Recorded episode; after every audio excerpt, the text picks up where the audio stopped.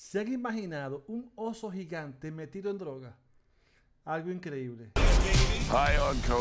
Pero hay una película de la cual les voy a hablar ahora y de eso se trata. Cocaine Bear se llama la película y te invito a que te quedes para que escuches lo que tengo que decirte sobre ella.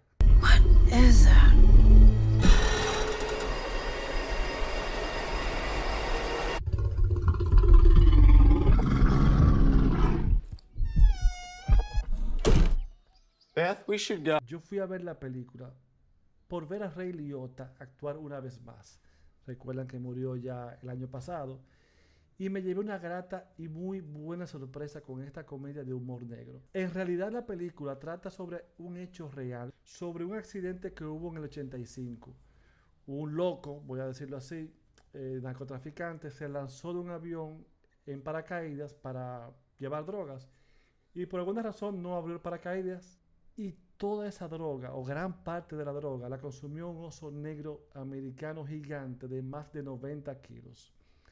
No se supo qué pasó con el oso, pero sí apareció muerto luego. O sea, lo que pasó, lo que hizo, no se supo.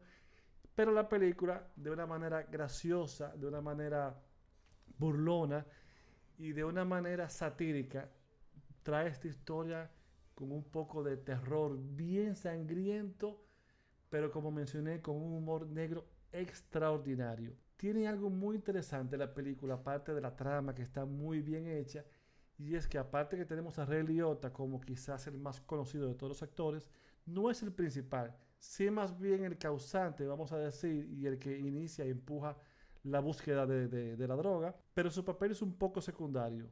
Realmente los otros son los principales y cada uno de los personajes que trabajan en esta película de una manera satírica, lo, digo de nuevo porque así es la película, hacen un papel genial. Unas interpretaciones que te hacen llegar, te hacen conectar con cada uno de ellos. Cada quien tiene un personaje bien creado, bien realizado, que es algo interesante en, lo que fue la creación de su guion. Porque aquí no hay un solo personaje que esté de más, que sobre. Realmente cada uno de ellos está geniales y es lo que hace que la película funcione junto con una excelente dirección de Elizabeth Banks, que no le ha ido muy bien en, la, en, el área de, dirección. Recuerdan quizás su película Los Ángeles de Charlie en el 19, que no fue gran cosa.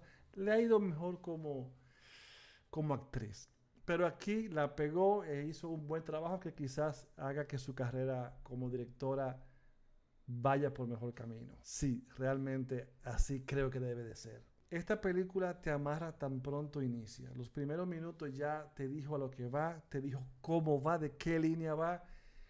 Y inicia con, el accidente, de que fue en parte muy real, que es quizás la parte más real de, toda la película.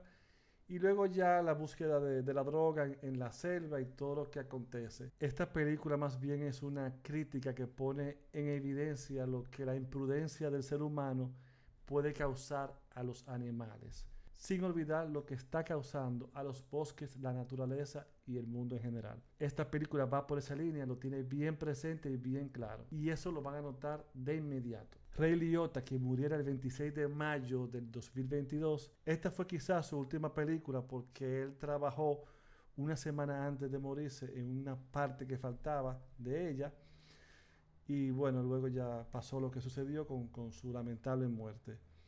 Hace poco vi una excelente serie de él, se llama Blackbird, excelente, está en Apple TV y él hace un papel secundario, pero ahí él hace el papel que siempre le conocimos. En ese papel vamos a ver un Rey Liotta interpretando en parte los sentimientos y la forma de cada papel que hizo anteriormente. Y ya volviendo a esta, es agradable volverlo a ver un papel secundario, como dije, pero un papel bien hecho en una película que se merece ver. Así que bueno, búsquenla. Este oso está extraordinariamente loco. Se van a divertir, van a ver mucha sangre, muchos cuerpos volando, pero se pasa bien.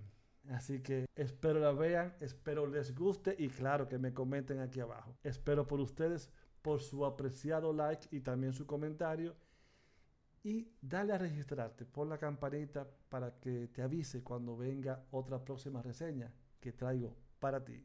Hasta la vista, baby.